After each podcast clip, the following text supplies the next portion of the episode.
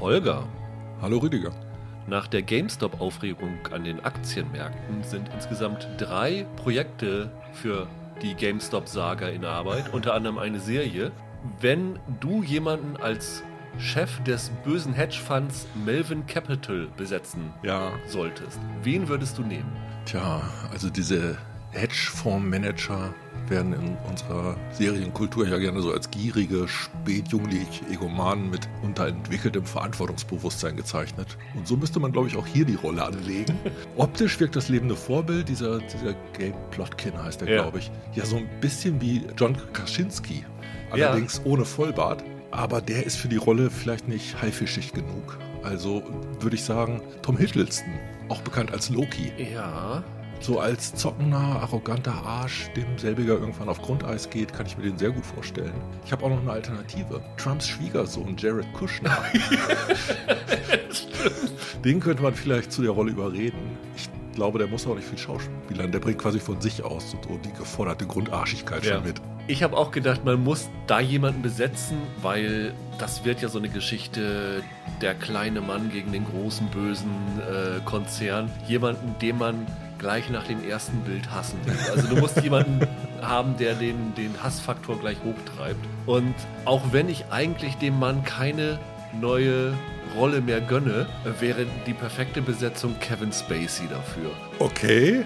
Also er kann ja Schauspielern, das muss man ja, Ja. sagen. Aber wenn du den Typen jetzt als irgendwas besetzt, dann ist beim Publikum sofort der Hass gegen diese Figur da. Um das in so ein Rollenklischee zu bringen, fände ich Kevin Spacey ganz gut.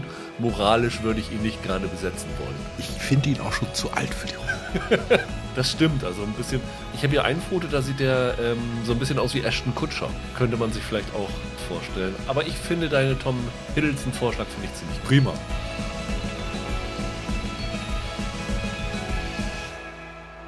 Hallo und herzlich willkommen zu einer neuen Ausgabe von Serienweise.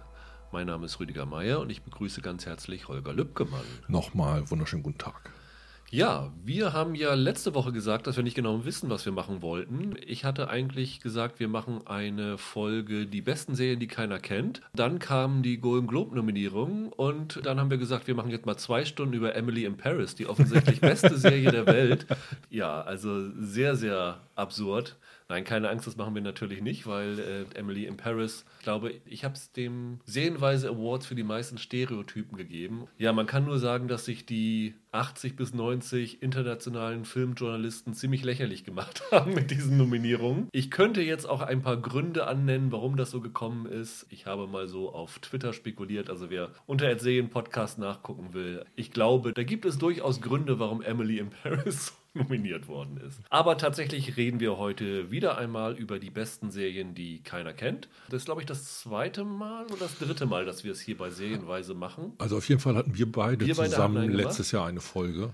Da hatte Holger das große Highlight Pflicht Schande dabei, was bei mir immer noch auf der Watchlist ganz oben liegt. Und wenn ich irgendwann mal ein bisschen Pause habe zwischen den ganzen neuen Serien gucken, würde ich die unbedingt gerne gucken. Das war für mich ein echtes Highlight. Wir haben dieses Mal jeder auch wieder drei Serien mitgebracht. Genau. Ähm, normal haben wir ja immer im Wechsel gemacht. Holger hat jetzt vorgeschlagen, da er wieder zwei Koreaner dabei hat, die beiden zusammen zu mixen. Würde ich sagen, lass mich Ja. ja. mal einen kleinen Blog machen. Das passt zusammen und das ist auch so eine Geschmacksrichtung, Ja. die eh nicht äh, jeder teilt. Also bauen wir ein kleines Reservat dafür. Das heißt, ich habe den Eröffnungsschuss und den Schlussakkord in diesem Podcast mit meinen Serien. Und ja, ich habe tatsächlich sehr, nicht was so das Genre angeht, sehr vielfältige, aber was die Verfügbarkeit angeht, sehr vielfältige und auch was so die Aktualität angeht, weil ich habe einen echten Klassiker mitgebracht. Da hatte ich Michael mal hier, als ich mein DVD-Regal gezeigt habe, die DVD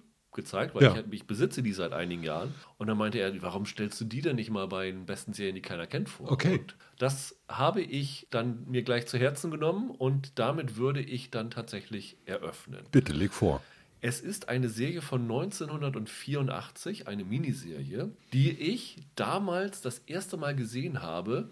Und jetzt kommt es im deutschen Sportfernsehen. Okay. Im DSF lief das und ich fand die damals ganz fantastisch und habe die dann lange wieder vergessen und ich weiß nicht, wann ich wieder drauf gekommen bin. Dann bin ich irgendwann drüber gestolpert und dann dachte ich, Moment, da hat David Caruso mitgespielt Okay. von CSI Miami Fame. Und zwar handelt es sich dabei um die Serie The First Olympics Athens 1896 oder wie es im Deutschen hieß, als Amerika nach Olympia kam. Ja, da gibt's was. Ja. Also ganz dunkel bei mir im Hinterstübchen regt sich da was. Und das ist ein Zweiteiler gewesen. Mittlerweile gibt es sie auch als vierteilige Version, die NBC produziert hat. Okay. 1984 und 1984, wer sich mit Olympia auskennt, weiß natürlich, das waren die legendären Olympischen Spielen mit dem Raketenmann bei der Eröffnung. Das ist das, Oh ja. Was ich erinnere. Ich erinnere mich noch, dass ich als Achtjähriger auf einer Hochzeit eingeladen war. Ich glaube, meine Eltern waren auf einer Hochzeit und ich war damals so Olympia versessen, dass ich mich dann irgendwo in ein Zimmer zurückgezogen habe und während die anderen gefeiert haben, Olympische Spiele geguckt Ja, habe. wahrscheinlich die Frühwettbewerbe, das war ja das Zeitversetzte. Genau. Ich erinnere mich daran, das fiel in die Sommerferien Ja. Und ich habe die bis tief in die Nacht, äh, die Live-Übertragung im Fernsehen gesehen, mit einem Toastbrot neben mir, das ich nebenher verzehrt habe und dann so tagsüber geschlafen. Fand ich ganz faszinierend. Ich weiß noch, damals gab es noch, kennst du das noch, Rubbel, ich glaube Rubbelbilder hießen sie, in den äh, Cola-Flaschen, in den Deckeln unten drinne. So, so Dinger, die hast du dann da rausgepult. Und dann gab es so ein, so ein Plakat, wo dann ich glaube, Michael Groß war drauf auf diesem Plakat. Und dann konntest du diese Rubbelbilder drauf Das, das waren die Spiele. Flieg, Albatros, Flieg, Genau, wo genau. Groß die Ja. Goldmedaille geholt hat. Und ich weiß auch noch, dass ich da die englische Vokabel Pommelhorse gelernt habe. für das Seitpferd. Ja, ja, genau. Und ich weiß noch, dass äh, damals war bei uns, es, da gab es immer Sportwoche, kennst du das noch? War so ein Wochenende oder so Okay. eine Woche, wo alle möglichen Sportarten, also vor allem Fußball stattfanden und da wurde dann halt natürlich getrunken ohne Ende und ich habe dann immer die ganzen Deckel aufgesammelt, um, die, um die, mein Poster voll zu kriegen. Also das ist meine Verbindung zu So. Olympia 84. In dieser Serie, die wurde halt von NBC auch ein bisschen zur Werbung von, von Olympia in Los Angeles produziert. Und daran geht es halt um die ersten Olympischen Spiele der Neuzeit, 1896. Also wie Pierre de Coubertin die Spiele gegründet hat, ist so, so der Anfang und so. Und dann geht es halt, ist natürlich eine amerikanische äh, Serie, vor allen Dingen darum, wie die Amerikaner ein Team aufgebaut haben und dann nach Athen gereist sind per Schiff und wie, wie beschwerlich das alles war und wie dann die Wettbewerbe da stattgefunden haben. Sind neben Caruso noch andere bekannte Namen dabei? Ja, also einer der Sportler war noch Matt Frewer von Max Headroom. Ja. Angela Lansbury hat die Mutter von einem gespielt. Sean Connerys Sohn Jason hat einen der Sportler Ja. gespielt. Und Honor Blackman, das äh, Ja. ehemalige Bond-Girl, ist auch dabei gewesen. Der Coubertin wurde gespielt von äh, Louis Jourdain, auch von, von Octopussy zum Beispiel, auch von Bond bekannt. Und ich meine, der Gründer des amerikanischen Olympischen Komitees, also dieses Nationalen Olympischen Komitees von den USA, wurde von David Ogden Stiers gespielt, den man aus Mesh kennt. Ja. Also war jetzt nicht so dieses super prominent besetzte Ding, aber war ganz gut besetzt. Und ich bin ein, ein Sucker für Sportgeschichten, muss man ganz einfach sagen, die gut gemacht sind. Ich habe da irgendwie so dieses, weißt du, es gibt ja so viele Geschichten, wie der Underdog triumphiert. Das ist dann natürlich irgendwie so, es rutscht dann gerne mal ins Pathetische rein und Ja. so. Aber es funktioniert für mich meistens doch ganz gut und ich lasse mich da gerne mitreißen. Auch so irgendwie hier Miracle, dieser Kurt Russell Eishockey-Film über das Eishockey-Wunder bei den Olympischen Spielen, fand ich auch damals super Baseball-Filme. Aber das hier fand ich echt ziemlich cool damals. Und ich muss ein bisschen in meine Erinnerungen aufpassen, weil Du verklärst schon, oder? Nee, nee, nicht, weil ich es verkläre, sondern weil ich nicht mehr genau weiß, was war, als Amerika nach Olympia kam und was war Chariots of Fire. Also Die Stunde des Siegers, das ist ja auch so eine, so eine Ja, ja, Olympia-Geschichte. Wo ich mich hier aber sehr, sehr lebendig dran erinnere, ist halt dieser, dieser David Caruso, der hat halt James Brandon Connolly gespielt, also auch einen echten Athleten, der damals im Dreisprung Gold gewonnen hat und im Hochsprung Silber gewonnen hat. Und du hattest halt hier auch bei dieser Miniserie hast du halt das Ding, dass die in, in mehreren Sportarten antreten können, weil es, gab damals halt wirklich wenig Teilnehmer. Also die Olympischen Spiele 1896 hatten sehr, sehr geringe Teilnehmer, gerade wenn man es mit heute vergleicht. Ja. Ich glaube, ich bin mir nicht ganz sicher, ob das hier war oder beim anderen. Irgendwo haben sie doch, da hast du Chariots of Fire, Stunde des Siegers doch Ja, im, Sinn. Ja.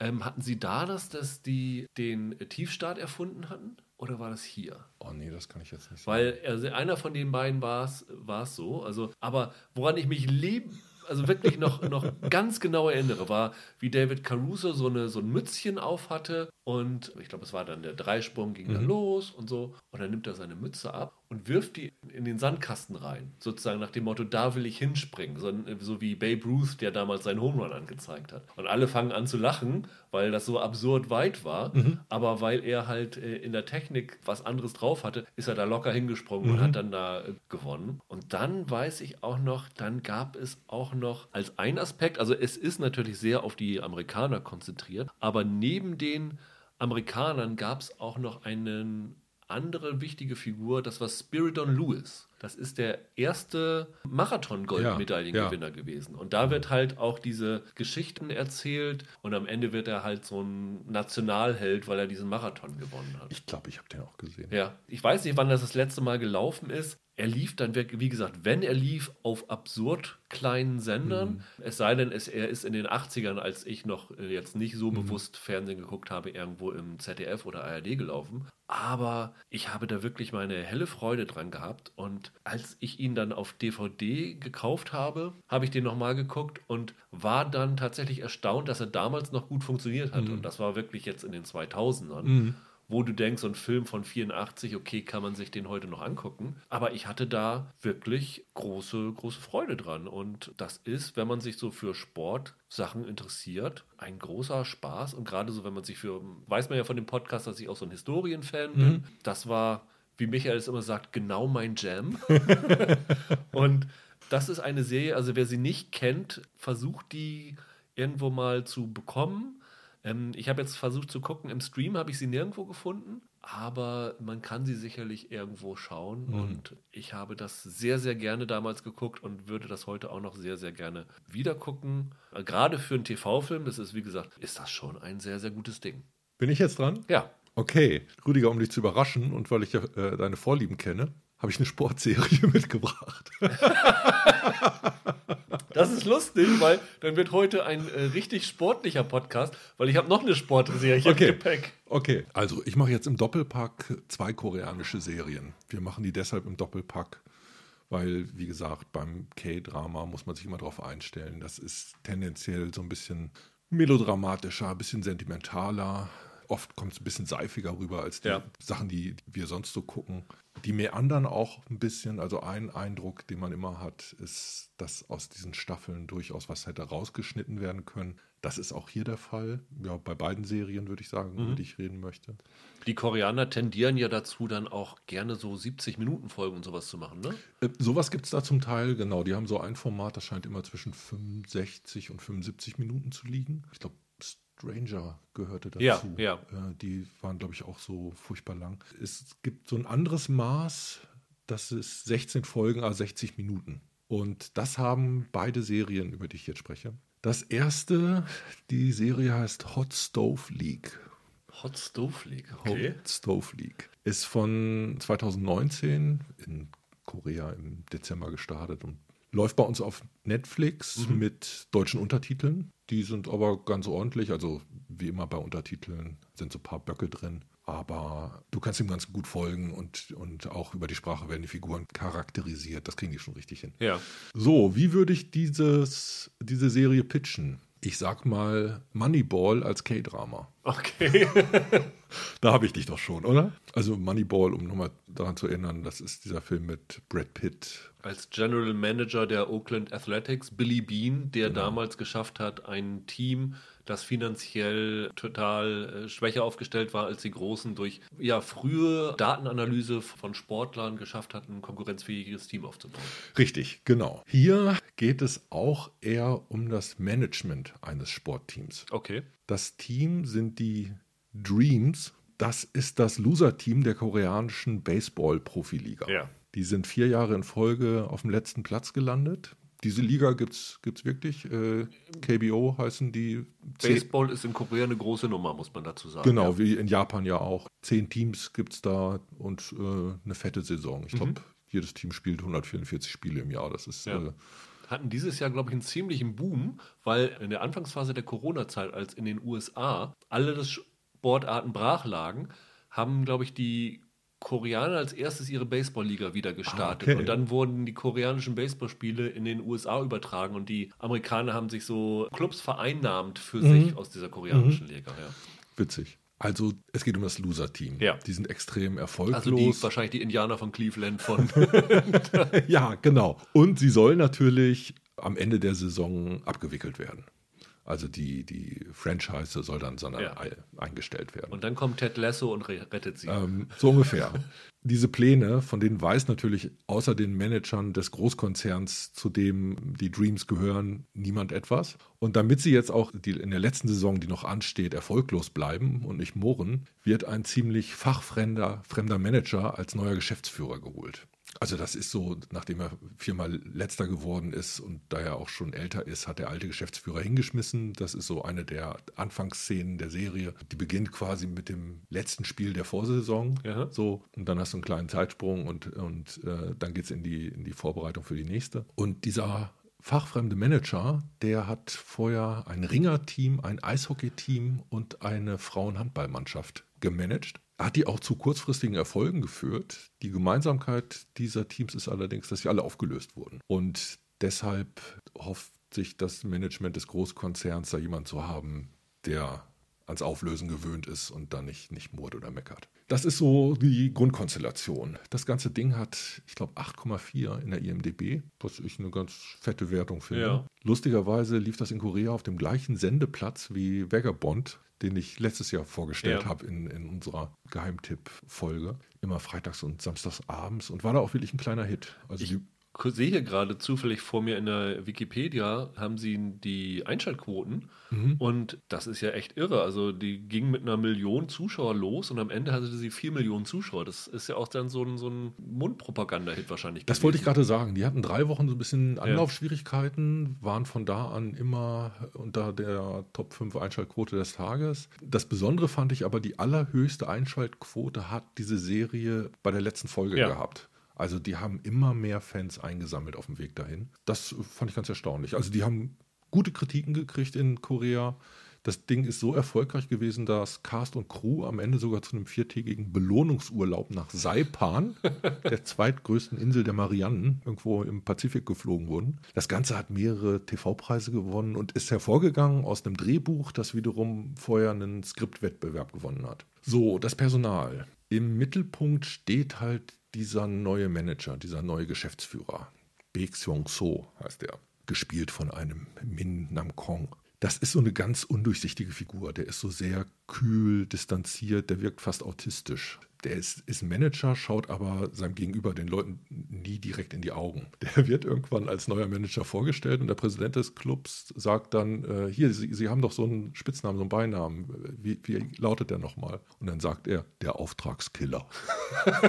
Und da siehst du halt so, so jemand im, im schwarzen Zwirn, der trägt die ganze Zeit nur schwarze Anzüge. Das Ganze ist, glaube ich, eine, eine Anspielung. Die Figur, an die man die ganze Zeit denken muss, ist Alain Delon in Melvilles Eiskalter Engel. Die sch- scheint da so ein bisschen Pate gestanden zu haben. Und dann finden wir natürlich nach und nach raus, dass der mit Vergangenheit beladen ist. Ja. Also eine getrennte Ehe, Kind gestorben, Bruder im Rollstuhl, er gibt sich die Schuld und halt so Melodramzutaten. Der Clou ist aber so ein bisschen dieser eiskalte Fremde, der von außen in diesen, diesen Verein, in diesen Club gesetzt wird. Erweist sich irgendwann so als der eigentliche Teamplayer. Es geht dann so ein bisschen darum, andere zu schützen, indem man selbst Verantwortung übernimmt. Was ist modernes Management, ist so eine Frage, die aufgeworfen wird. Und er ist dann jemand, bei dem irgendwann klar ist, dass der so die Menschen mit ihren Stärken und Schwächen im Blick hat und dadurch so, so einen Blick auf diesen Verein hat, der halt die richtigen Stellschrauben zum Erfolg drehen kann, weil es gar nicht so viele Eingriffe braucht, damit sie dann doch erfolgreicher werden. Sein Prinzip ist so, er ist derjenige, der vernunftgetrieben handelt, aber der bleibt so ein bisschen so ein, so ein Enigma. Und diesen Typen kennenzulernen und Erfahrungen mit ihm zu machen, das wird vermittelt durch so eine Art zweite Managerin. Das ist wie so eine Abteilungsleitung des Operation Team, nennen sie das dann. Lise Jung heißt sie, das ist die weibliche Hauptrolle, gespielt von einer Park Eubin. Die war früher Fan des Vereins und ist quasi intern so aufgestiegen. Und für sie ist der, ist der Club so eine Herzensangelegenheit. Ne? Die leidet unter diesem anhaltenden Misserfolg und wird quasi sowas wie die Vertreterin des Zuschauers und ist auch sowas wie der emotionale Anker. Und dann gibt es halt so das äh, Sportserien, Figuren Personal drumherum. Es gibt so einen eifrigen, bisschen peinlichen Praktikanten, da haben sie so einen, so einen jungen Schönling übersetzt, aber der macht seine Sache richtig gut. Dann hast du den Overhead quasi, so einen machtlosen Präsidenten des Clubs. Dann als Bösewicht ist im Grunde genommen der Cousin des Besitzers, der diesen Club für den Großkonzern managen soll und dem neuen Manager sagt, Cousin können Sie weglassen, behandelten Sie mich so, als sei ich der Besitzer. Okay. Der ist unter anderem mit Preisen ausgezeichnet worden dafür. Das ist halt so, ein, so eine eitle arrogante Figur, die irgendwann so einen Kleinkrieg mit dem neuen Geschäftsführer anfängt, weil er merkt, dass der ihm über ist. So, so ein Intrigant. Und dann hast du, hast du einen Trainerstab mit so einem alten, ausgebrannten Trainer, der nur noch auf seine Entlassung wartet und lustigerweise mit niemandem mehr redet, was blöd ist als ja. Berufsbeschreibung äh, für einen Trainer. Dann gibt es drumherum den Trainerstab, der so ein bisschen zerstritten ist mit ehemaligen Spielern. Es gibt ein Scouting-Team, das ist eine eigene Abteilung. Der Chef des Scouting-Teams hatte sich wieder äh, Chancen ausgerechnet, der neue Geschäftsführer zu werden. Dann scheint sehr schnell, als ob die alle korrupt sind. Jede Serie hat ja immer so einen schrägen Vogel oder so einen Exzentriker. Das ist in diesem Fall einer der Scouts, der seit Monaten nicht mehr zur Arbeit gekommen ist.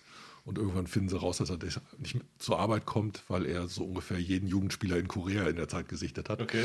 Das ist, ähm, ist alles so ganz witzig. Dann natürlich noch Spieler. Es gibt dann so einen Star der Mannschaft, der sehr eitel und manipulativ ist und gleich im ersten Gespräch versucht, diesen Geschäftsführer zu beeinflussen, mit dem Ergebnis, dass der ihn dann loswerden will, weil der sagt, er ist im Grunde genommen, äh, auch wenn er der Star ist, das faule Ei im Team. Du hast gesagt, es geht in erster Linie um die, sagen wir, Front Office-Geschäfte mhm, da.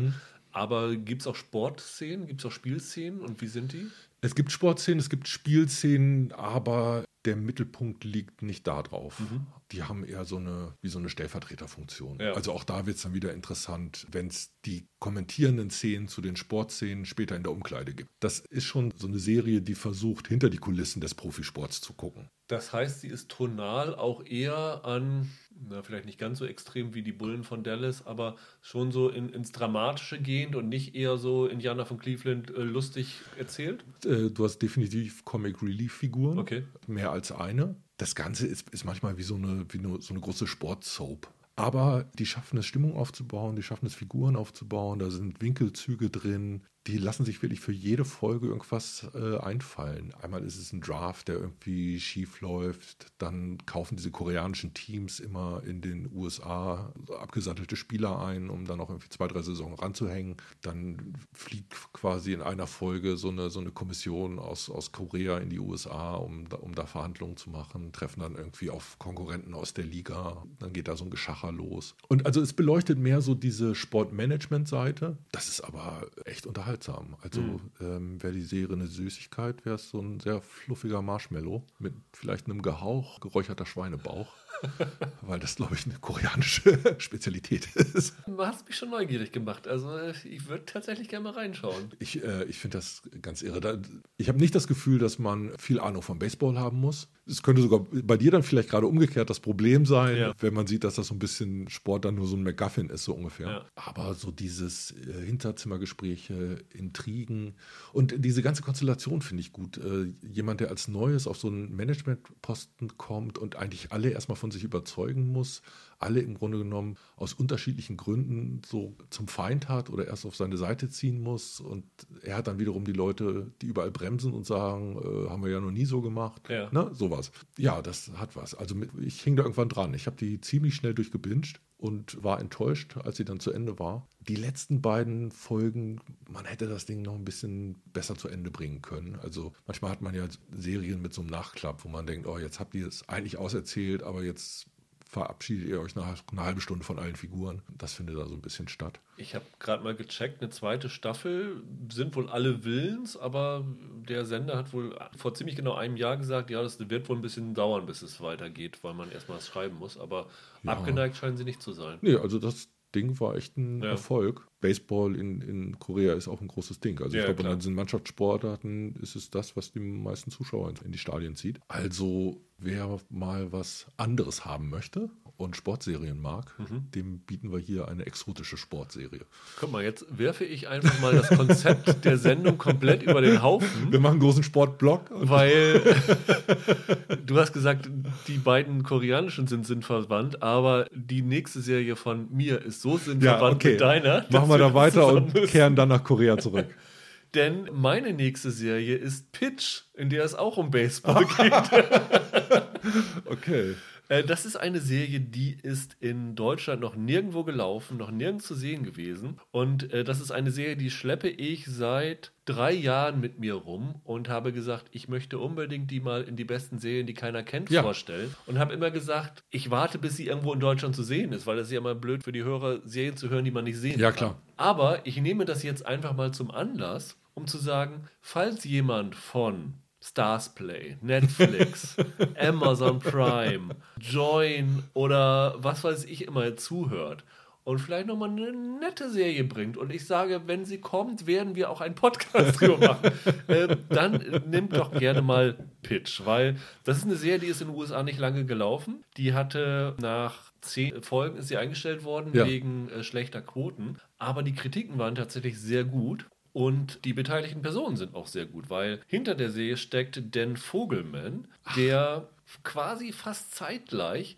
ähm, This Is Us gestartet hat.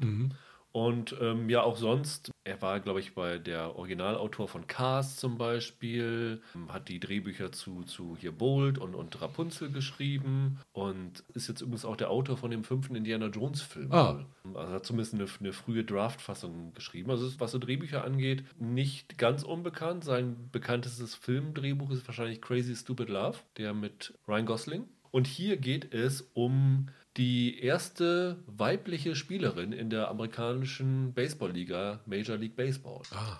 Äh, gespielt von Kylie Bunbury, sagt Leuten vielleicht nicht so viel. Die ist demnächst, wenn Disney Plus se- seine Untersektion Star startet. Ist Ja. eine der Originals, die sie bringen, Big Skies, diese neue David E. Kelly-Serie. Da spielt sie eine der Hauptrollen als Privatdetektivin. Der Trainer des Teams wird gespielt von Dan Lauria, den man aus Wunderbare Jahre kennt, als den Vater. Okay. Und Ailey Lata ist dabei aus Final Destination und sowas alles. Also ein halbwegs bekannter Name, Mark Paul Gosselaar noch dabei. Das ist natürlich erstmal so, so ein Plot, der hat wahrscheinlich in den USA, also erstmal muss man sagen, Baseball ist selbst in den USA, war ja mal so die, wie man es so schön nannte, die National Pastime, also der, der Nationalsport der USA. Davon sind sie mittlerweile ab. Also die haben schon Publikums. Probleme, weil Spiele zu lang etc. Und dann auch noch gerade bei einem Sender, also die Serie ist bei Fox gelaufen, also einem großen Broadcast, wo sie wirklich auch extrem auf Quoten schielen und natürlich gerade in einer Phase, wo durch die immer größere Dominanz von Netflix-Quoten eh so ein Problem war in den USA, also mit zum schlechtesten Zeitpunkt gestartet. Aber die Serie ist wirklich gut. Also nicht nur, weil die Sportszenen mit der Kylie Bunbury echt gut umgesetzt sind. Sie hat halt natürlich so einen Spezialpitch, weil du musst ja irgendwie erklären können, dass durch die geringere Wurfgeschwindigkeit Frauen eigentlich im Baseball benachteiligt sind und deswegen auch Schwierigkeiten haben, da, da hochzukommen. Aber das wird wirklich gut gezeigt. Es wird auch so dieser Kampf sehr, sehr gut gezeigt. Also sie in der ersten Folge wird sie dann sozusagen in die Major League aufgerufen, also vorher so in, in den amerikanischen Minor League in den Unterliegen geworfen und es wird dann so dargestellt, ja, das ist so ein Marketing-Gag.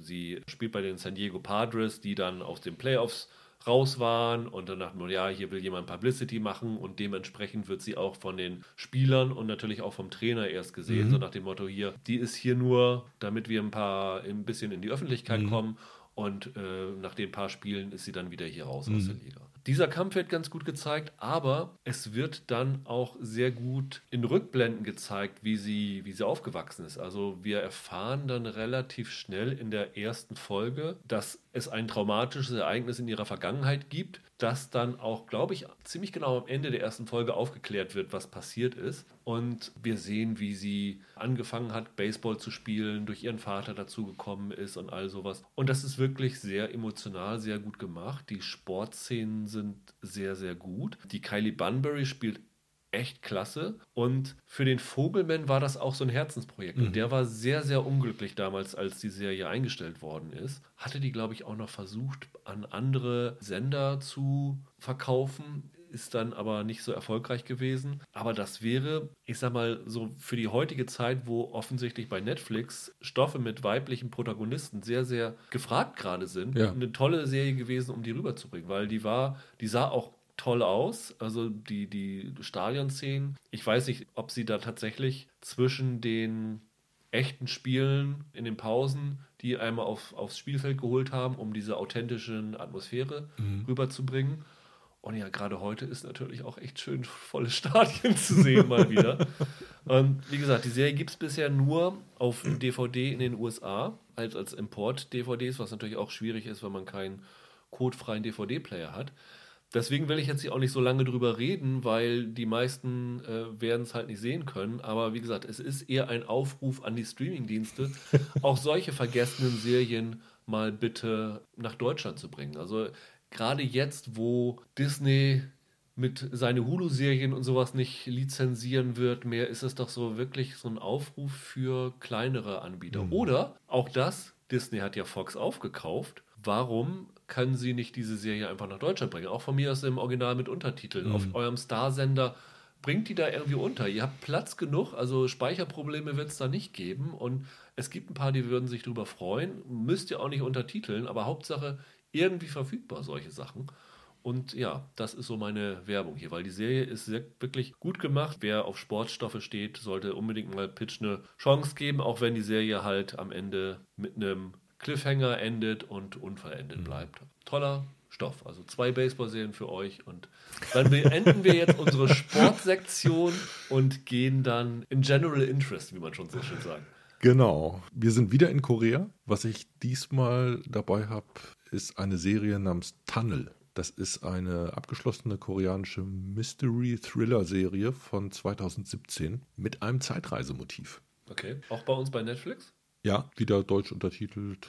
Die hat einen ziemlich starken komödiantischen Unterton. Ist, wie gesagt, wieder 16 Folgen, a 60 Minuten. Ist das Debüt einer äh, jungen Drehbuchautorin, Lee Eun Mi heißt die. Teilweise wohl inspiriert von einem echten Serienmord in Korea, was ich eher so ein bisschen bedenklich finde, weil du ja halt dieses Mystery-Motiv da drin hast. Ich weiß nicht so richtig, warum sie das miteinander verrührt haben, aber vielleicht hatte der so einen großen popkulturellen Impact äh, in Korea, dass man bei Darstellung von Serienmorden da nicht so richtig dran vorbeikam. Das Ding war in Asien sehr erfolgreich. So erfolgreich, dass in Thailand und Indonesien Remakes gedreht wurden. Ja. Und ich glaube, das indonesische Remake steht auch auf Netflix. Okay.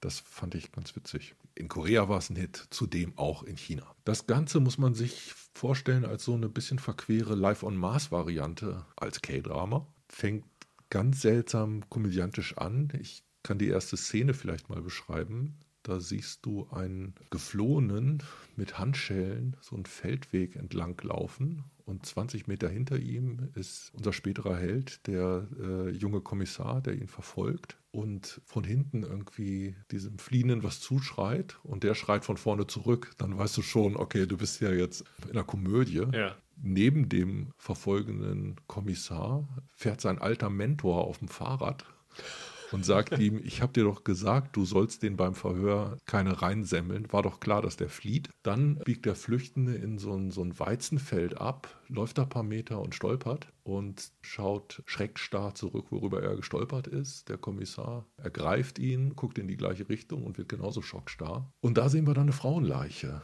Und mit einem Bild weißt du sofort, ab jetzt bin ich in einem anderen Film, weil die Ausstattung da so großartig war. Also die haben die ganz toll über die Klamotten betont. Ich glaube, die trägt irgendwie so einen roten Rock und die ganze Haut, die man sieht, ist grau, blau, schwarz, wie aus dem schlimmsten Horrorfilm. Also das ist eine der am übelsten und überzeugendsten inszenierten Leiche, die ich in Serien je gesehen habe. Und dieser Spagat zwischen einerseits komödiantisch und andererseits aber Genre-Schrecken, den kriegt diese Serie immer wieder überraschend gut hin. Zur Story, im Prinzip geht es darum, bei einer nächtlichen Verfolgung eines Frauenmörders, nämlich derjenigen, der für diese Tat verantwortlich war, läuft 1986 der Polizist Park Kwang-ho, gespielt von einem Choi Jin-yuk, der am Anfang ziemlich nervt, aber im Laufe der Serie einem echt ans Herz wächst. Der läuft durch den Tunnel, da drin kommt es zu einem Kampf, er kriegt irgendwie einen über den Schädel, stürzt, ist bewusstlos, erwacht, marschiert auf der anderen Seite aus dem Tunnel raus, er kennt seine Heimatstadt nicht wieder und befindet sich plötzlich im Jahr 2016. Also ist das eher der letzte Bulle als Live on Mars? Der letzte Bulle mit Henning Baum, der ja nach einem Koma auch 20 Jahre in der Zukunft ermittelt und dann noch seine alten Macho-Allüren an an den Tag legt. Ich habe der letzte Bulle nie gesehen, aber so wie du es beschreibst, sehe ich schon Ähnlichkeiten. der versucht dann natürlich erstmal zu seinem alten Zuhause zu kommen. Seine Familie wohnt da nicht mehr. Also meldet er sich dann auf seinem alten Revier, wo gerade ein neuer Kollege gesucht wird, so das übliche etc. pp. Verwechslung. Was ganz wichtig ist, die erste Folge spielt noch in der Vergangenheit und da hat er so einen schüchternen Kollegen, also eher so ein Typ, der ihn anhimmelt und so ein bisschen zu ihm hochschaut, so ungefähr. Und der ist mittlerweile der Chefkommissar 2016 und traut seinen Augen nicht, weil der Neue so aussieht äh, wie sein alter Freund und Kollege, ja. bis hin zur alten Lederjacke, der vor 30 Jahren spurlos verschwunden ist. Und dann gibt es so diesen Clash of Culture, ne? beziehungsweise Clash of Ära, muss man ja. wohl sagen.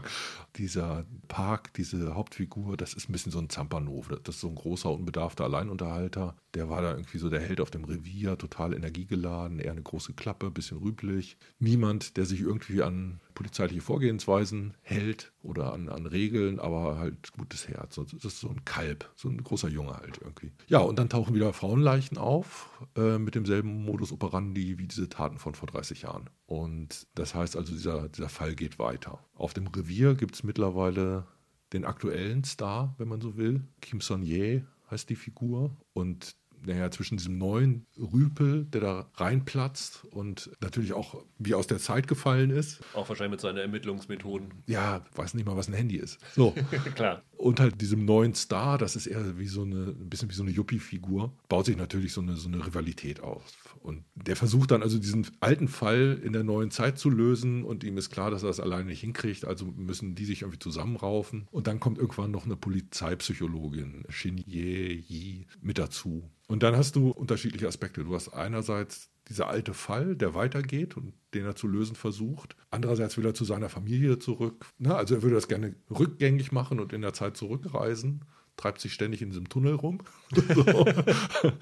ich glaube, seine Frau damals war auch schwanger und er, er forscht dann quasi der vergangenen Familiengeschichte in den ja. letzten 30 Jahren nach. Also sucht äh, wahrscheinlich seine Frau noch. Sucht seine so, Frau, ja. das zieht sich da durch. Und dabei hast du, du ständig dieses Miteinander auspegeln, dieses Verstehen müssen von zwei unterschiedlichen Zeiten. Es gibt auch so fast wie so ein kleines Dark-Motiv da drin. Er begegnet ständig Menschen wieder, die er nicht erkennt, weil er sie in einem anderen Alter kennengelernt hat. Ja. Das ist so ganz, ganz tricky. Und wie da Vergangenheit und die Gegenwart miteinander verschränkt wird, das ist Teil dieser Erzählung. Das ist auf den ersten Blick nicht klar, das ist dann, ist dann Teil dieses Falles. Also nachdem er in die, in die Zukunft gesprungen ist, also in die Gegenwart, springt sie in Rückblenden immer noch zurück, was früher passiert ist? Ich glaube, sie springt noch zurück. Also man kann auch sagen, die, es bleibt nicht dabei. Die ganze ja. Figur wechselt die Zeitebene okay. noch wenigstens einmal und dadurch entstehen dann wieder neue Probleme, weil dann wiederum es zukünftiges Wissen gibt, mit dem er Ereignisse verhindern will. Und so, Roland würde verrückt werden. Roland würde sich die ganze Zeit fragen, ja, aber warum? Wie kann der da durch die Zeit reisen? Das ist einfach das Ding, ja. was man schlucken muss. Also äh, ich glaube, für die asiatische Lesart reicht es aus. Es gibt da zwei Schicksale, die miteinander verknüpft sind. Und das ist halt das von dem Killer und von dem Polizisten, ja. der ihn verfolgt dann ziehen sie Spannung daraus, dass sie das Ganze verschärfen, indem sie diese Zeitkomponente da mhm. reinbringen. Und das Ding ist, ist wendungsreich. Es gibt da so zwei, drei Überraschungen, die echt gut funktionieren, die ich nicht habe kommen sehen. Sie haben einen tollen Bösewicht, zu dem es auch eine Verbindung zu Hot Stove League gibt, aber davon werde ich nicht sagen. Quasi der Mörder hinter diesen Taten oder wer ist denn? Ja, genau. Aber das bleibt so lange undurchsichtig, dass man da jetzt nicht, nicht Heißt das darf. diese, was sind das, 16 Folgen? Ja, ja genau. Ist das alles diese Mörderjagd oder gibt es da noch einzelne, also abgeschlossene andere Ermittlungen oder irgendwas? Nee, im Prinzip ist das die eine Mörderjagd. Es gibt oft so Verästelungen, ja. wo am Anfang unklar ist, gehört das zur Geschichte, wie gehört es zur Geschichte. Es ist eine Irgendwann, horizontal erzählte Serie. Ja, ja. Du hast aber, wie soll man sagen, einzelne Abschnitte, mhm. in denen immer wieder neue Leichen gefunden werden. Ah, okay und das einfach ein Serienmord ist, ja. der fortläuft. Und dann geht es einfach darum, erstmal zu erkennen, gehört diese Leiche dazu oder gehört sie nicht dazu. Was ich dabei toll fand, ist, immer wenn du diese Serien aus einer fremden Gesellschaft hast, hast du ja schon so einen exotischen Blick darauf. Was hier jetzt noch dazu kommt, ist nicht nur diese fremde asiatische Gesellschaft, sondern auch deren Vorstellung, was in den letzten 30 Jahren passiert ist und sich verändert hat. Also du hast auch deren Lesart, wie zum Beispiel Verhalten am Arbeitsplatz sich verändert hat. Du hast äh, so deren Vorstellung, äh, was sich an Political Correctness getan hat in der Zeit. Verhältnis der Geschlechter, Familie. Es gibt so ein Verhältnis zwischen Offenheit und Verklemmtsein. Da hat sich auch so in der Psychologie dieser Figuren was getan. Deshalb fand ich das echt super. Und das Ganze funktioniert als Thriller. Also einige Passagen davon sind echt spannend. Super, super gemacht. Und andere wieder, da hast du so, so eine asiatische Albernheit, die ist für uns manchmal schwer zu kapieren ja. oder schwer zu verstehen. Ich war erstaunt, wie sehr mich das Ding irgendwann gepackt hatte. Kleine Anlaufschwierigkeiten, aber die Grundidee ist überraschend gut. Also, dass es davon Remakes gibt, das leuchtet mir total ein, weil du halt nicht nur einen spannenden Fall erzählen kannst mit einem Clou, sondern auch toll über Gesellschaften was erzählen kannst. Du hast gesagt, die ist abgeschlossen, ne? Mhm. Also endet auch nicht mit einem Cliffhanger oder so, sondern ist eine beendete Geschichte, mhm, die dann genau. auch nicht fortgesetzt wird. Genau. Das ist ja bei einer 16-stündigen Serie dann auch äh, irgendwie dann ganz, ganz gut, wenn man, man weiß, ist, dass es dann dankbar. doch nicht ohne Ende äh, ist, ja. Ja, klingt interessant auf jeden Fall. Also ich bin mal gespannt, wenn das jetzt in, Asien so ein Ding ist. Also vom Konzept her ist das ja auch ein Ding, das könnte man einfach in Europa oder in den USA oder so umsetzen. Du, es gibt, wie ich finde, so zwei Handvoll asiatische Serien, die ich schon gesehen habe, wo ich dachte, ey, die Grundidee ist so gut, warum ja. macht das keiner im Westen? Also in ein paar kommen ja rüber. Ne? Also zum Beispiel Good Doctor basiert ja auf einer koreanischen mhm. Serie äh, mit Freddie Highmore. Und so ein paar andere Sachen werden auch hier, auch gerade in den USA adaptiert. Also es gibt immer noch irgendwie diesen Kurzschluss, dass dieses K-Drama halt hauptsächlich diese äh, romantischen Frauenstoffe sind. Klingt jetzt böser, als, ja. es, als es gemeint ist. Das ist aber längst nicht alles. Also die haben in alle Richtungen Genrekost ebenso und da einige echt gute Ideen. Ich meine, das ist ja auch der Reiz von den Adaptionen. Du kannst ja, wenn eine Grundidee super ist, kannst du die ja in eine andere Kultur adaptieren und da auch für diese Kultur anpassen. Also genau. Und das beste Beispiel ist die Brücke. Oder Stromberg. Oder, oder Stromberg, ja, aber, aber zum Beispiel die Brücke ja. ist natürlich dänisch-schwedisch, dann haben sie es in den USA mit USA-Mexiko-Problematik. Mexiko und dann hast du hier der Pass gehabt, mhm. wo dann halt auch das Österreichische drin war. Und der Pass ist an sich eine, was so die, die Anmutung angeht, eine urdeutsche Serie, die natürlich aber auf einem skandinavischen Vorbild basiert. Und ja. das kannst du mit allen möglichen Stoffen machen. Ja. Ich glaube, das könnte gut funktionieren. Dann meine letzte Serie ist was, was man auch sehen kann in Deutschland, ah. was ich auch äh, sehr populär sein könnte und was mir tatsächlich damals durchgerutscht ist. Ich habe sie dann, als wir auf Twitter, habe ich ja dieses Jahr so einen Adventskalender gemacht mit den Seriengeheimtipps mhm. des letzten mhm. Jahres. Und da war das eine davon. Die ist am 1. Januar 2020 gestartet bei Join, ist komplett an mir vorbeigegangen damals. Und als ich dann diese Geheimtipps gesucht habe, bin ich darüber gestolpert, dass die gelaufen ist und ganz gute Kritiken hatte und habe dann für diese Serie und für What We Do in the Shadows ein Abo bei Join für einen Monat abgeschlossen und mir die angeguckt und fand die super. Und mhm. es ist eine wie Alaska. Im Original Looking for Alaska. Ja, schnackelt es auch bei mir. Ist eine Adaption eines Romans von John Green, der ja so als, kann man so sagen, Teenie-Flüsterer bekannt ist mit seinen Romanen. Der hat dieses Margus Spuren geschrieben. Ja, in dieser und, Young äh, Adult-Reihe ist das, das Schicksal ist ein dieser Verräter, genau. Das ist wahrscheinlich der bekannteste. Und das war sein Debütroman und es ist tatsächlich ein Roman gewesen, der noch sehr von seiner eigenen Schulzeit inspiriert gewesen ist. Also ich habe irgendwie so Artikel gelesen, dass da einige sich dann auch beschwert haben darüber, dass sie da sozusagen wieder zu erkennen waren in dem Roman damals. Okay. Und ich glaube, andere haben sich beschwert, dass sie nicht wieder so erkennbar waren, wie es dann so ist bei, bei Romanen. Über mich schreibt überhaupt keiner einen Roman. war damals so ein, so ein ziemlicher Hit, also hat sozusagen auch seine Karriere begründet. Und die Serienadaption ist von einem anderen Teenie-Flüsterer, würde ich mal so sagen, gemacht worden, äh, nämlich von Josh Schwarz, der damals OC California gemacht ja. hat. Der damals, ich meine, der war 26, als er das gemacht hat. Es ging damals darum, dass es so der jugendliche Serienschaffer äh, mhm. ist. Der ist heute 44 und das ist einer, glaube ich, seiner Lieblingsromane damals gewesen. Mhm. Und der hat dann das für Hulu adaptiert in den USA. Und bei uns ist sie dann, wie gesagt, bei Join gelaufen. In den USA lief sie, glaube ich, schon 2019. Und es ist die Geschichte von Miles Halter. Spitzname Patch, gespielt von Charlie Plummer, der aus Florida in die Culver Creek Academy geht. Also der ist in Florida so ein ziemlicher Außenseiter, kommt da nicht wirklich zurecht und da sagt sein Vater, ah, ich habe meine beste Zeit in Culver Creek gehabt an dieser Schule, komm, das ist doch super. Und dann lässt sich der Junge quasi überreden, an diese Schule zu wechseln, ist aber sehr desinteressiert an dem allen und trifft auf den Colonel Chip Martin, gespielt von Danny Love, der super ist so ein etwas kleinerer, kräftigerer äh, Afroamerikaner, der sich aber von niemandem was sagen lässt und gegen so die Jocks, die dann ihn ständig versuchen zu mobben, einfach mit Worten, die ganz kalt abfrühstückt. Das ist so ein super intelligenter. Große Teile der Serie bestehen dann auch aus Streichen, die die beiden Fraktionen, einmal diese etwas gebildeteren, mhm. also die beleseneren, wie halt der Colonel und der Patch, gegen diese Supersportler diese Streiche gehen schon in, in krasse Dinger drin. Warum heißt das Ganze eine wie Alaska oder Looking for Alaska im Original? Das hat nichts mit Alaska zu tun, sondern an dieser Schule gibt es auch ein Mädchen namens Alaska Young, gespielt von Christine Froset oder Fröset, ist eine äh, US-Schauspielerin mit norwegischen Wurzeln, die einige wahrscheinlich noch aus dieser Netflix-Serie The Society kennen. Mhm die wirklich zauberhaft ist in dieser Serie, die eine Vielleserin ist und halt zu dieser Clique von dem, dem Patch und dem Colonel gehört. Und es gibt zwei Dinge, die an dieser Sache besonders sind. Die einen sind, dass dieser Patch eine Faszination hat für die letzten Worte von Prominenten. Das heißt, was haben berühmte Persönlichkeiten gesagt, bevor sie gestorben sind, ihre letzten Worte. Und er liest total gerne Biografien, aber liest dann immer nur das Ende der Biografien, um rauszufinden, was, was waren denn ihre letzten ja. Worte.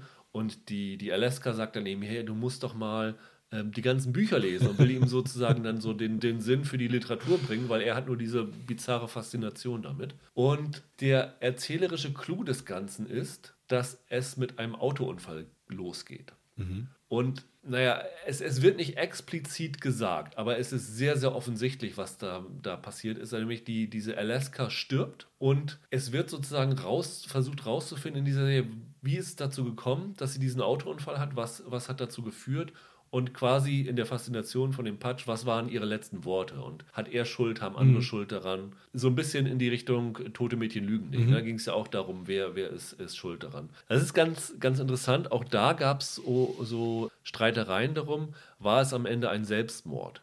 Und das ist natürlich ein sehr heikles Thema. Das Buch und ich glaube auch die Serie schummelt sich so ein bisschen um die Antwort darum, so hundertprozentig erfährt man es nicht. Das macht so auch ein bisschen das Mysterium aus. Aber die Serie ist einfach extrem faszinierend. Also ich habe die angefangen, es sind acht Folgen mhm. insgesamt, sind so alle so 50 Minuten, würde ich mal sagen, lang. Und habe so die ersten drei Folgen gesehen. Auch wenn du weißt, dass da diese Tragödie im Hintergrund ist, vergisst du das erstmal, weil du hast so dieses typische Neuankommen an der Schule, neue Freundschaften schließen, sich gegen die Lehrer durchsetzen, über, die, über die Stränge hauen, wie gesagt, die Streiche und die ganzen Klicken, die sich da bilden. Und das hat mich wirklich in den ersten drei, vier Folgen sehr, sehr an OC California erinnert. Okay. Sowohl was die Stimmung angeht, als auch was die Musik angeht. Also OC war ja damals berühmt dafür, dass sie diesen, ja, was fast schon wegweisenden Soundtrack haben. Ja, ja, ja.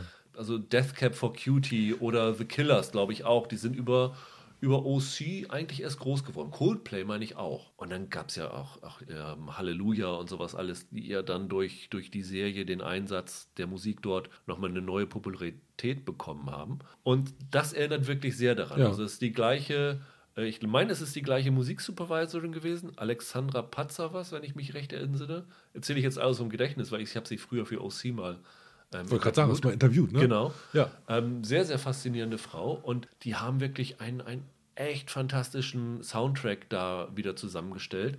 Die Serie spielt auch nicht in der Gegenwart, sondern um die 2000er rum. Ich glaube 2005, ja. wo auch das Buch erschienen ist. Der Soundtrack ist auch so für diese Zeit angelegt, aber dann halt nicht die Chart-Hits, sondern eher so, so, so kleine Geheimtipp-Musik. Und du bist dann so richtig in diesem Flow drin und hast da Freude daran, mit diesen Leuten Zeit zu verbringen, weil diese Figuren sind unglaublich sympathisch. Man verliebt sich so richtig in diese Figuren ja. und versteht dann auch, warum diese Leute alle von dieser Alaska fasziniert mhm. sind. Das ist so diese Sonne, um die alle anderen Planeten kreisen. Und irgendwann kommt dann aber diese Tragik immer mehr in den Vordergrund. Also jede Folge endet dann auch mit einer Zeitangabe. Sagt irgendwie, ich sage jetzt mal 50 Tage davor mhm. oder sowas alles. Es kommt dann halt immer näher zu mhm. diesem Autounglück. Und das gerät dann halt auch immer mehr außer Kontrolle. Das Leben von allen, allen Schülern mhm. und wie das alles dahin führt. Und dann wird das echt heftig. Also die letzten ein, zwei Folgen, die sind echt schwer zu schlucken. Also es ist wirklich ein tonaler Shift auf den man sich einlassen muss, auf den man auch gefasst sein muss, dass das kommen wird. Weil ähm, am Anfang ist es wirklich so eine Feel-Good-Serie und äh, dann ist es eine Feel-Bad-Serie. und die Serie ist aber auch sehr gut darin, weil sie sehr gut dann vermittelt, wie man mit Trauer umgeht. Also dieses Unglück ist dann auch nicht das Ende der Serie, sondern es geht dann noch ein bisschen weiter und dann geht es halt auch um Trauerverarbeitung, um das Ganze. Und ich glaube, er sagt am Anfang im Voice-Over, also erzählt der Patch, wie die Alaska ihr Leben, also das Leben von allen mhm. da verändert hat. Und das ist echt toll gemacht. Mhm. Also sie hat es letztes Jahr nicht auf meine Top 10 geschafft. Ich hatte sie, glaube ich, überlegt, ob ich sie als Geheimtipp bringe. Am Ende war mir das tatsächlich der, der Schiff vielleicht eine Nummer zu groß, weil sie wirklich so in komplett verschiedene Richtungen geht. Aber so als Gesamtwerk war das wirklich eine, eine Serie, die man echt gut angucken kann. Und wie gesagt, für die und für What We Do in the Shadows lohnt sich durchaus mal den Probemonat bei Join abzuschließen und da mal reinzugucken. Ja. Und das hier ist wirklich, da ist man schnell mit durch mit dem Ganzen. Prima. Jetzt mache ich den letzten. Jetzt machst du den Laden dicht, ja. Ungewöhnlich. okay. Ich war hin und her gerissen. Ich wollte erst so eine Harlan Coben-Verfilmung nehmen. Ich schweige für dich. Hast du von der gehört? Ja, habe ich mal reingeguckt, fand ich ziemlich blöd. Netflix. Ja, die fängt nicht so gut an. Dann hat sie, wie ich finde, einen richtig tollen Mittelteil. Aber nach hinten raus ist sie leider nicht, nicht mehr gut ja. genug. Richard Armitage ist. Ja. In Teilen halt wirklich, wirklich sehr spannend und, und verwickelt. Aber da das Ende so ein bisschen unbefriedigend war, habe ich die dann doch zur Seite geschoben. Stattdessen bin ich jetzt bei Stars Play gelandet. Ah, ich weiß, welche du bringst. The Capture. Ah, nee. Ah, okay. Okay. Ich The hatte jetzt gedacht, du bringst Death, weil du das schon mal so. erwähnt hattest. Äh, ja, ja. Nee, habe ich mehr im Köcher. The Capture, Sci-Fi-Serie. Oder? Nein, würde ich nicht sagen. Also The Capture ist eine britische BBC-Miniserie von 2019. Das ist so ein Überwachungsthriller. Daher kommst du wahrscheinlich auf dieses genau, Sci-Fi-Motiv. Genau. Aber der Clou ist, dass die Erzählung gerade sagt, nee, das ist kein Sci-Fi. die Techniken der Überwachung sind so, so weit fortgeschritten, wie wir uns das gar nicht vorstellen können. Und das Ganze dann in London quasi dem Mekka der Überwachung im öffentlichen Raum anzusiedeln, macht ja auch extrem Sinn. Ja. Mit dem Hintergrund sind ja alle irgendwie vertraut. Regie und Buch hat ein gewisser Ben Shannon zu verantworten. Der kennt sich im Spannungsgebiet so ein bisschen aus. Der hat Regie geführt bei einigen Folgen von The Missing. Ja. Und hat einige britische Fernsehfilme zu verantworten, darunter einen Cyberbully mit äh, Maisie Williams, der mehrfach preisgekrönt wurde. Ähm, es gibt auch noch irgendeine ältere Doku von ihm, da hat er, glaube ich, auch Preise für eingeheimst, aber das weiß ich nicht mehr genau, worum die sich dreht. In der Hauptrolle gibt es einen Nachwuchs. Star, wie ich finde, den ich ganz interessant finde, Callum Turner. Der hat äh, für seine Rolle hier auch eine BAFTA-Nominierung bekommen als bester Hauptdarsteller. Es gibt eine sehr tolle Netflix so Indie-Teen-Romanze mit dem. Tramps heißt der Film. Mhm. Da ist der mir schon mal positiv aufgefallen. Also das ist so Normal People als krimi-komödiantische ja. Reise durch die Nacht. Okay. um dir das äh, zu triggern oder zu verkaufen. Also am bekanntesten ist aber aus Fantastic Beasts, ne? Ich glaube, dem äh, zweiten Teil mit, da spielt er den Theseus Scamander. Ja, das ist, ist wahrscheinlich der Bruder, ne? Von der von der Eddie Redmayne-Figur. Redmayne ja, ja, genau. ne? ja. ja, genau. Ich bin trotzdem abgebogen in Richtung Tramps, weil ich das die interessantere Rolle fand. Noch einen Geheimtipp-Film unterbringen. So. Ja. Also, der Callum Turner spielt ja einen jungen britischen, tendenziell traumatisierten Soldaten namens Sean Emery, der vor Gericht steht, weil er im Einsatz vor laufender Kamera einen Islamisten erschossen haben soll, der sich bereits ergeben hatte. Und das ist halt so ein Politikum. Seine clevere Anwältin Hannah Roberts und deren Kompagnon können ihn allerdings raushauen. Und am Abend gibt es dann im Pub so eine Art Siegesfeier weil Sean halt nach einem halben Jahr Untersuchungshaft wieder auf freiem Fuß ist und dann sind Freund und Familie da und kippen sich ein hinter die Binde. Und zwischen Sean und dieser schönen Anwältin Hannah funkt es. Er bringt sie danach noch zu einer Bushaltestelle und von da sehen wir das Geschehen aus den Augen des Personals, das in London die Überwachungskameras Okay. im öffentlichen Raum auswertet. Also springen wir ein bisschen äh, nach vorne. Sean wird noch in dieser Nacht verhaftet, weil er Hannah entführt hat, wovon es Bildmaterial gibt. Und er fällt allerdings aus allen Wolken, als er quasi im Verhör von diesem Verdacht hört und sagt, äh, nee, so war das nicht, die Bilder müssen manipuliert sein. Und das ist so diese Ausgangsposition. Jetzt ist irgendwie die Frage, a, wo ist Hannah? und die andere Frage, ähm, hat Sean jetzt einen Filmriss, übernimmt das Trauma seine posttraumatische Belastungsstörung, jetzt das Ruder, was wird da gespielt. So, das ist die eine Seite der Geschichte. Die andere Seite der Geschichte, die zweite Hauptfigur, ist D.I. Rachel Carey, wird gespielt von Holiday Granger. Ja. Die hat eine Serienvergangenheit bei den äh, Borgias. Da hat sie diese Lucrezia Borgia gespielt. Spielt jetzt auch in dieser äh, Strike-Serie nach den Büchern, die J.K. Rowling unter dem Pseudonym Robert Ah. Gal Galbraith gespielt hat, spielt Okay. sie eine der Hauptfiguren. Also die Assistentin des Privatdetektivs spielt. Die hatte ich nicht auf dem Schirm, die Ja. ist mir sehr positiv aufgefallen in Ja. der Rolle. Die fand ich echt gut. Die ist so ein, so ein, so ein Rising Star in, in Großbritannien. Die war doch auch bei Patrick Melrose dabei. Ja, stimmt. Über die hat man so in den letzten Jahren ziemlich viel gehört. Das ist so eine rothaarige. Ich glaube, wer ihr Foto sieht, der hat sie auch schon mal in so Filmen oder Serien gesehen. Tolle Augen. Ja. Tolle Art zu spielen. Also die, ja, hat mir sehr gefallen und das ist auch keine so ganz leichte Rolle. Die kommt da wirklich sehr gut durch. Also am Anfang fand ich noch ein bisschen blass, aber die wird auch äh, immer besser, je, je länger die Serie dauert. Und die stammt eigentlich beruflich irgendwie aus, der, aus der, so einer Abteilung für Terrorabwehr. Ja. Und die hatte gerade irgendwie einen großen Fahndungserfolg und ist jetzt quasi ausgeliehen an die Polizei, um sich dort weitere Sporen zu verdienen für den nächsten Karrieresprung. Das ist aber gleichzeitig so ein äh, Problemfeld. Weil bei der Polizei ist sie so die ungeliebte Außenseiterin mit fehlendem Stallgeruch und eigentlich ist sie so die Junge, der dann so ein Fall aufs Auge gedrückt wird, der eh klar ist, weil es Bildmaterial gibt. Ne, also das ist so die Uni-Absolventin auf der Überholspur. Ne, die ist von oben protegiert und deshalb die Kollegen drumherum wissen nicht so richtig, wie sie sie nehmen sollen. Und sie weiß wiederum, dass da was dran ist, dass sie von oben protegiert ist. Naja, die bekommt also diesen scheinbar klaren Fall zugeteilt. Dahinter steckt dann natürlich eine größere Verschwörung. Ja, klar. Also das Ganze ist dann äh, Geheimdienste, vorbei.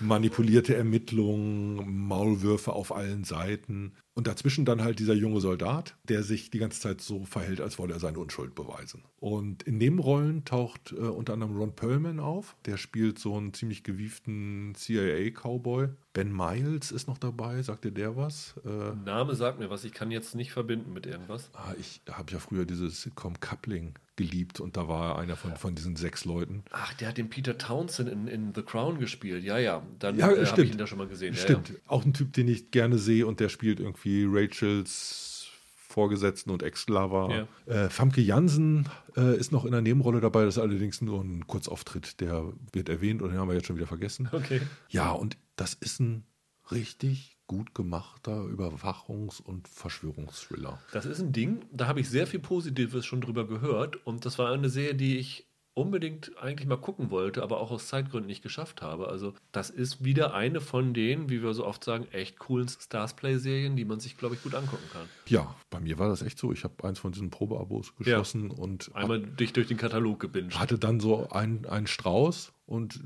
konnten gerne noch ein bisschen mehr irgendwie auf Tasche Ja, haben, finde ich. Wenn du die ersten acht tollen Serien geguckt hast, wird danach die Auswahl ein bisschen dünn, aber Ja. es liegt wahrscheinlich auch am individuellen Geschmack. Aber äh, es sind einige echte Knaller dabei und das hat für mich dazugehört und es war eine Überraschung, weil ich es halt gerade nicht auf dem Schirm hatte. Das ist ziemlich dicht erzählt. Es gibt einige Folgen, die so richtig rausragen.